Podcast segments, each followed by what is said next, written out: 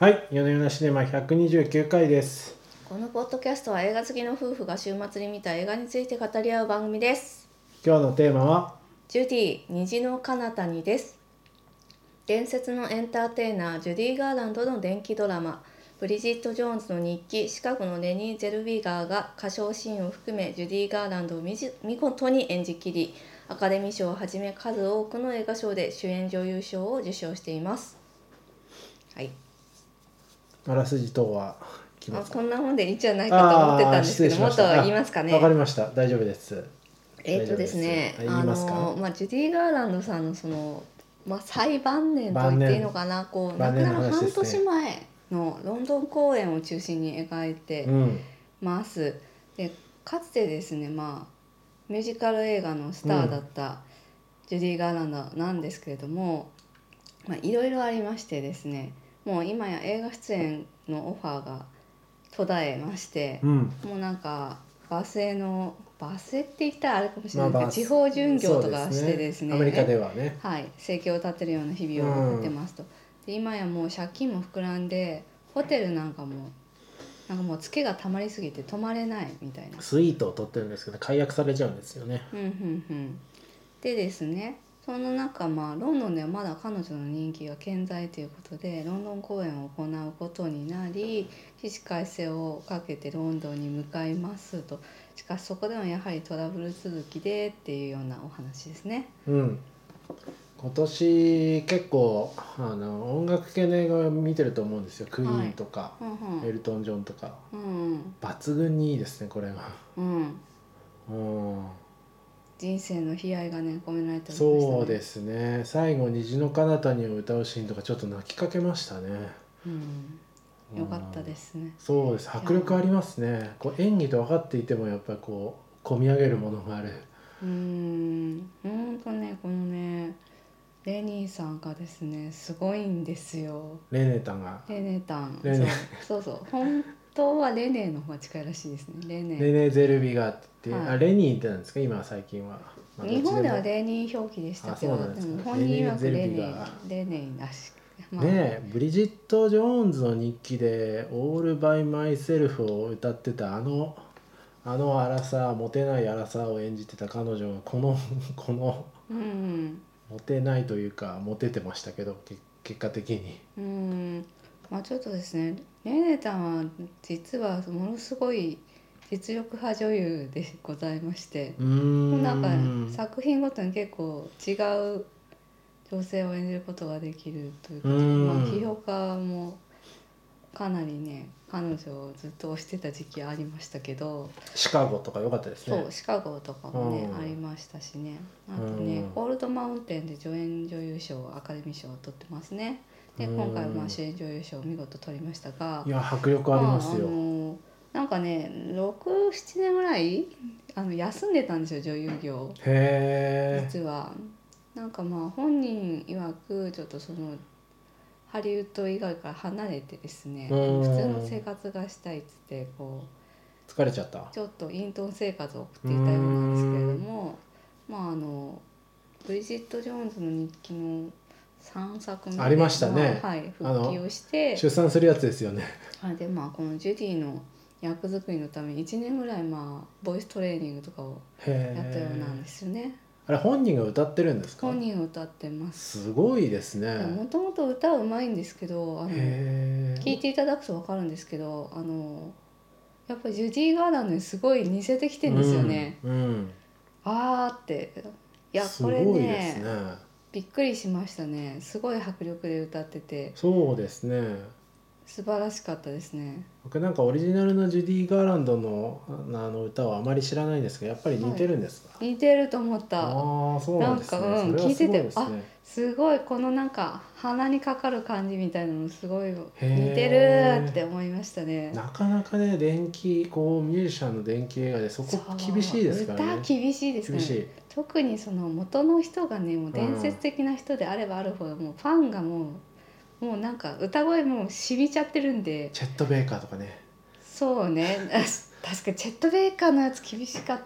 ちょっと、まああうん。のしかもなんか練習して出るような声じゃないので。そうそうなんですよね。声質でどうにもカバーできないみたいなやつだと結構ねそうですね。きついんですけど。これすごい似てるなと思いましたよね。私。はい。へえそれはすごいですね。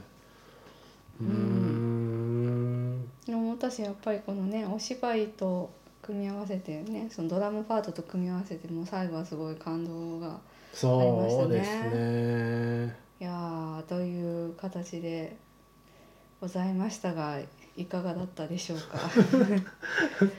いやーいやーなんかそのミュージシャンの電気映画、まあ、うん。ミュージシャン系の電気映画って大体こう、ライズフォールじゃないですか、はい、上がって下がるじゃないですか、うんうんもういきなり下がってるところから始まるんですよねこれね、うんまあそうね。もうずっと辛い、ううん。ん最初のこの少女時代の一瞬が挟まれてスターになる前の一瞬が挟まれたと思ったらもう次のシーンではもうあのだいぶギャラも減っていて、うん。うん、地方を娘と回るみたいなシーンになっててそこからもうね不眠症の描写とかもうしんどいですね見てるのが、うん。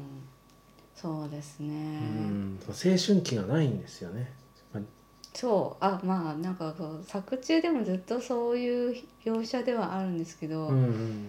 なんていうかそう彼女は子供時代を奪われてしまった人なんですよね。ねいろいろこうその後記事とか読むと本当にそういう感じですね。なんかね覚醒剤を飲んで仕事をし続けてっていうような。そうあのまあ親がねそもそもお父さんボードビル芸人でおうん母さんがうんピアノを弾いてる人で、でも2歳で舞台に上がって、2人最初お姉さんがいてそのガムシスターズっていう名前でやってたんですけど、まああのやっぱりこのジュディだけね異世界だったらしいんですよね異次元の。もうなんか子供なのにめっちゃ歌うまいしセリフなんかもページ読んだらすぐ覚えるらしいんです。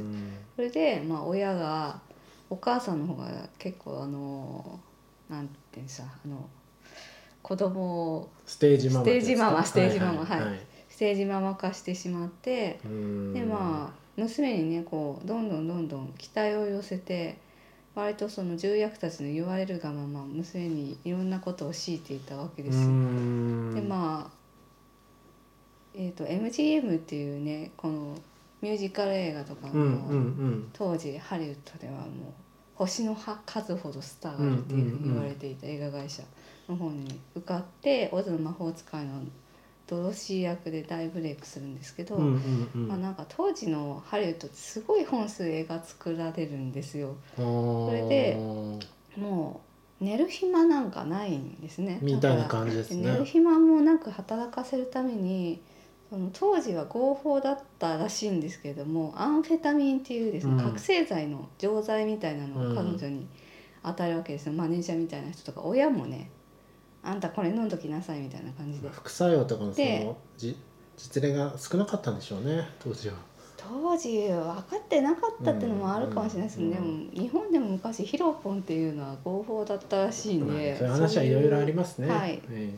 でその覚醒剤やるから要するに眠れなくなっちゃうんですよえ、うんうん脳がね。で眠れないのっていうと今度はこう睡眠剤を与えるみたいな感じでもう薬漬けの日々が始うんまるうんわけなんですよね。うん、であのあんまりこの作品の中で描かれてなかったんですけどあの結構このジュディ・ガーランドについて言われる時にキャスティングカウチっていう、結構役と引き換え肉体関係を持つといううんうんうん。はよく言われているやつが枕営業ね。うんうんうんっていうのがあってなんかもう13歳のこのジュディ・ガーランドがもうプロデューサーとそういう枕営業をさせられていたんじゃないかっていうような話がよく出てますね。確かにこの映画にはそのエピソードは出てこないですね。出てこないんですけど、うん。このジュディ・ガーランドを MGM に入れたアーサー・フリードっていうプロデューサーがいるんですけどうんその人はあのシャーリー・テンプルっていう映画の中でもちょっと出てくるんですけど当時もうすごいスター中のスターの子役、うんうんうん。はい、なんですがシャーリー・テンプルに後年ですね。糾弾されててななんかまあ部屋に呼んで下半身を見せたみたいなことで。なんか先週のスキャンダルに近いあれですね。そうそうそう。パワハラセセクハラ。パワハラセクハラそしてマインドコントロール何でもありみたいな。マインドマイン全ドコントロール覚醒剤みたいな。確かにちょっとこうあれですよね。あのコンプレックスを刺激するような感じですよねそうそうそうなんかねこのもうお前がやりたいって言ったんだろみたいな、うん、どこの町にもお前より綺麗な子はいるんだけどみたいなのからそうそうそう。そういうちょっとマウントから始まりますもんねこの映画もそうなんですよ。そういう形でですね、結構この MGM のあの偉い人であるところのルイス・ビー・メイヤーっていうおっさんがうんうん。まあ出てくるんですが、このおじさんからですね結構こう容姿を常に罵倒されていたらしいんですよね。まあ洗脳とかの手口に近いですねそれはねあもはね。そうそうそう。お前はひどいうん。本物本当はひどくて俺の力でなんとかスターにしてやってるんだみたいなね。うんそうそうそう。ありがとうって言いなさいみたいな謎の強制とかねありましたよね。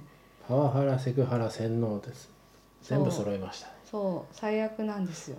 というわけでまあなんかこうしかもね親ぐるみでもうやってるからねそれもね。うーん。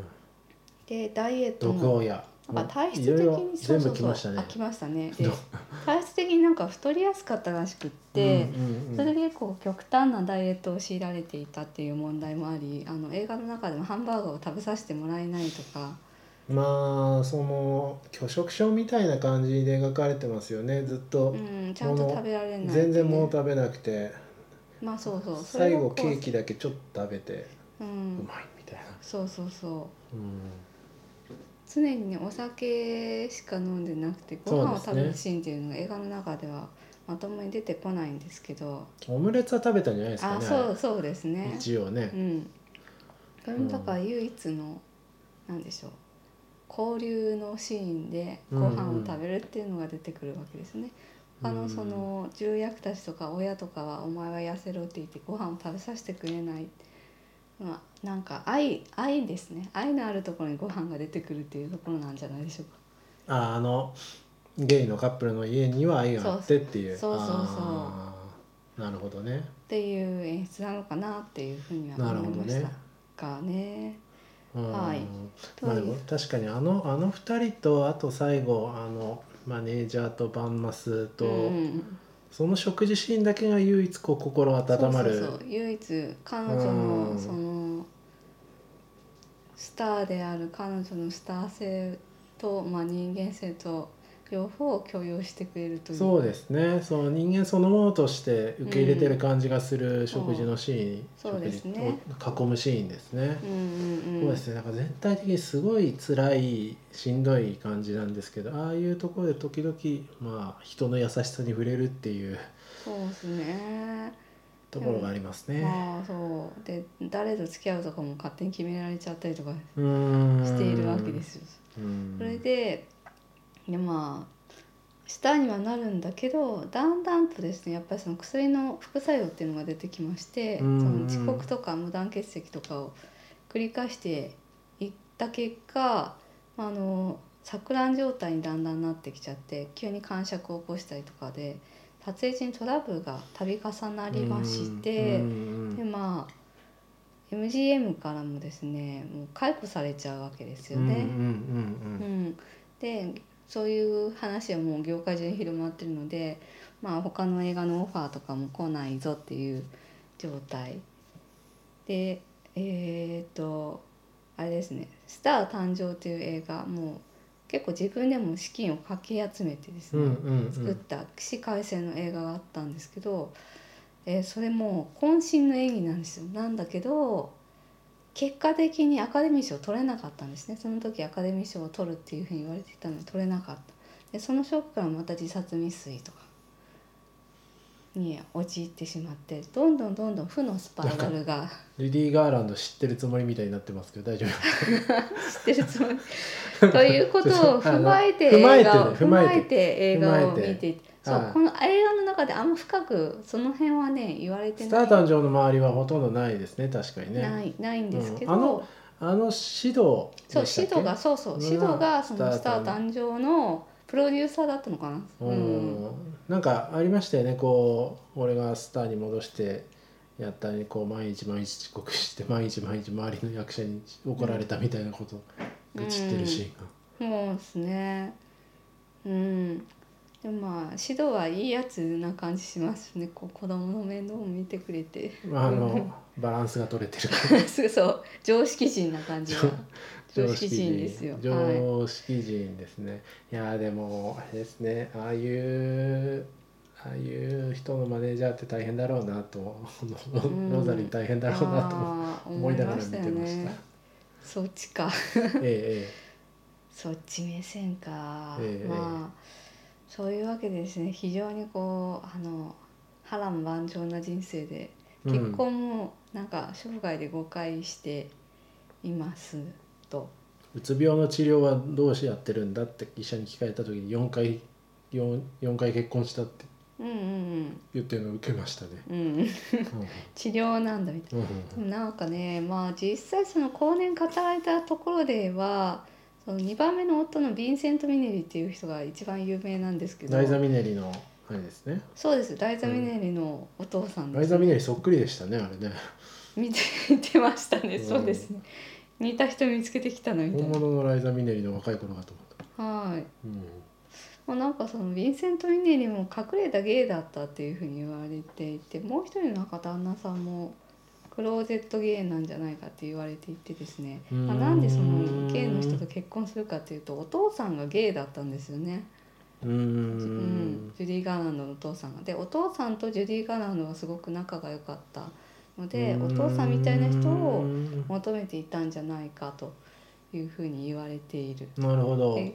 劇中であの寄ってくるファンのね、もうゲイのカップルで。そうそうそう。それでやっぱりこう当時ねやっぱり同性愛ってものすごく犯罪だったわけですよ。ちょっと前まで犯罪だったみたいな話が書かれてますね。はい。なんだけどあのジュディ・ガールのすごくその同性愛に理解を示す発言をしていましてで結果そのゲイたちのアイコンになったんうーんですよね。だから今レインボーフラッグっていう、はいはいはい、はい、あれはこうオーバー・ザ・レインボーから来ていると言われおておりますなんというなんかトリビアトリビア トリビア来ましたね。そうそうだえから、ー、そうなんだこの映画の中でもそのゲイの方たちとの交流のシーンありましたね。あるんですけどどうやらですね元になってる舞台はそこがメインだったらしいんですよね。うん、元になってる舞台とは？とこの「ジュディ虹の彼方に」元になってる舞台があってそれはあそうなんですね。はい、そこのジュディ・ガーナンドがロンドン公演中にゲイのカップルと知り合ってみたいなところがん。メインの舞台だったらしいんですよね。あそうなんそれにこういろいろと周辺のことを足してやはってるあのかなとこの映画ではちょっと逆にあそこはちょっと唐突に見えますね。そうそうそう。なんかね、うん。あ急になんで出待ちしててゲイってのエピソードを入れてきたかったのかなって逆に思ってたんですけど、むしろそっちが最初発端あで、そうなんですね。周辺のものを後からつけたっていうことらしい。うーん。あそうなんですね。ということでございまして。まあやっぱ見て思ったのはね子供時代は大事だなって思って。うーん。結局こう子供時代に愛を得られなかったっていう代償をですね。まあなんか他のものに求めようとしてるんだなっていうのを思いまして。なるほどね。うん、子供たちにすごい愛情を注いでいるんだけどその子供たちからも、まあ、あのお母さんと一緒に暮らしたくないみたいなことを言われちゃうわけですよね。まあ、うんお父さんと暮らしたいっていう。まああの場所がいいんでしょうねそんなにふらふらふらふらこう歌って回るっていうのが嫌だと、うんうんまあやっぱりこの張腰を落ち着けたいとうん、お母さんといるとお母さんに保護されるっていうよりお母さんを保護しなきゃいけないっていう状態になっちゃいますからねうん。子供たちも。まあ確かにね娘がこうタクシーの中でうんなんか気にしてるシーンとかありましたよね。うん、大事大丈夫なのみたいな。うーん。なるほどね。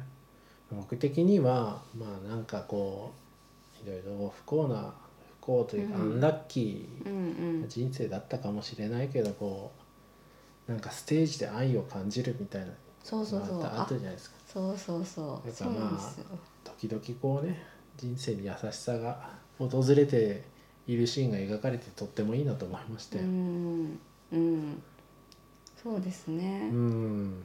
まあだから最後の最後にやっぱり愛を見出したのは舞台の上だったということなんでしょううね。ん。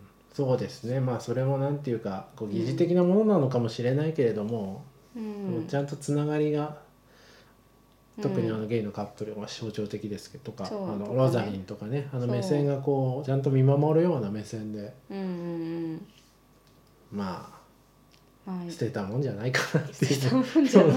世の中捨てたもんじゃないかなっていうような感じはーそうね。してね。染みましたね。染みました。とっても染みました。はい。というお話でしたかね。うー。ん。いやージュディ・ガーランドね。本当に。私個人的にもすごい好きで。なんかこうジュディ映画というかそこについて熱意が熱意がすごい熱がこもってましたね。ますね。はいは、はい。もうちょっと喋っていいですよあの。うん？ジュディ ジュディ・ガーランドにつあいいて言えました？いやなんか本当にね真の天才だと思うんですよねちょっと。やっぱり13歳でこの歌みたいうんなるほど。なはあ。うんでまあやっぱりこうジュディ・ガーランド賞っていうのもあったんですけど、はあなんかそれもですねあの今 YouTube に結構上がっていったりするんで見ていただきたいなとはあ思いますね。はあはああ。賞があるんですか、はい、あ賞賞ね賞ね。ここでねなんか個人的にお気に入りなのはバーブラ・ストライサンドといううんうんうんうん、まあ、同じくミュージカルスターと一緒に「ゲットハッピーを歌うっていうやつがあるんですけどそれすごいいいですね。わかりましたでそれはあの後ではいあの、ブログの方にリンク貼っておきましょうあはいありがとうございます。ちょっと今思ったんですけど、はい。なんかあれですねこうさっきのハリウッドが超すごい長時間労働アンフェタミンを噛んで長時間労働みたいなうんうん話がありましたけど、この間是枝さんのうん。あの真実の後のうんうん。是枝さんの記事読んでたらちゃんとフランスの映画界はなんか十何時間以上は必ず間空けろとか、うん。土日は休めとかはあはあ組合で決まってるみたいな話があってやっうんぱ社会は進歩してるんだなって思います。しますねそうですね、うん。今今だったら考えられないですよね。うん。いやーそうですねいやーでもなんかこうこうやっぱ子役ってなんか特にハリウッドだと大抵幸せになれてないっていうのがマイケル・ジャクソンとかもねなんかそんなマーゲル・ジャクソンとかもそうね。そうそうですね親があの、うん子供を搾取してるっていうね感じになっちゃうんですよね。そうですねマコーレ・カルキンとかね。そうですね。んうんまあそういうところからまあ学んで人類は進化していくしかないんじゃないですかそうですね。ね。うんうん。はい。はい。あちなみにそうですね娘のですねライザ・ミネにはそのお母さんが死んだ時にですね母はハリウッドに殺された母ははハリウッドが大嫌いだったって言ってまあ LA ではなくニューヨークに埋葬したっていうエピソードがありますね。ん。まあ難しいですね。まあそういうような心情も理解できますが。現状もありますが、まあ、そういった経緯でアカデミー賞も一度も取れなかったんですよ。なんだけど、あの今回そのジュディ・ガーランドを演じたレネが取ることで、まあ、彼女がそのスピーチをした際にですね。はい、あのジュディ・ガーランドは人生でこのような栄誉を受け取ることはありませんでした。でも私たちは映画を作り始めた時からずっと彼女の伝説を称賛し続けてそれが今この瞬間につながっています。でこの賞はジュディの賞ですっていうことを言っている。決まってますね。決まっている。決まってる。いいこと言う。そう。いやー。なんかヒーローは私たちをつなん？結びつけてくれる存在だといろんな国の人と話すと自分がジュディでどんなのどんな影響を受けてきたのかみたいなことをいっぱい語ってくれると。ヒーローは私たちを結びつけるという話をしていまし最高ですね。た。はい。という、はい。さい素晴らしいですね。素晴らしい。スピーチも素晴らしい。素晴らしい。で。まあレネータンもですねあレのネータン。もう50歳ですけどね。でもまあレネタンって言いたい気持ちはわかりますよ。すね。はい。あのレネタン。そうですね。なんかね。まあ、ブリジット・ジョーンズ的な感じだった。タンをつけたくなですよね。タンでですね、まあ、あのあの同じくその一回その女優業を休んでいて復活したっていうところで、やっぱりこのジュディと重ね合わせるという意味でも、えー、と彼女の功績を称えるという意味が大きかったんじゃないでしょうか。はい魂こもった素晴らしい映画だったと思います。いやー本当ね歌うまいなって思いましたよね 本当。見事でした。見事でした。はい。じゃあ今週こんなところにしましょうか。はい。ありがとうございました。ありがとうございました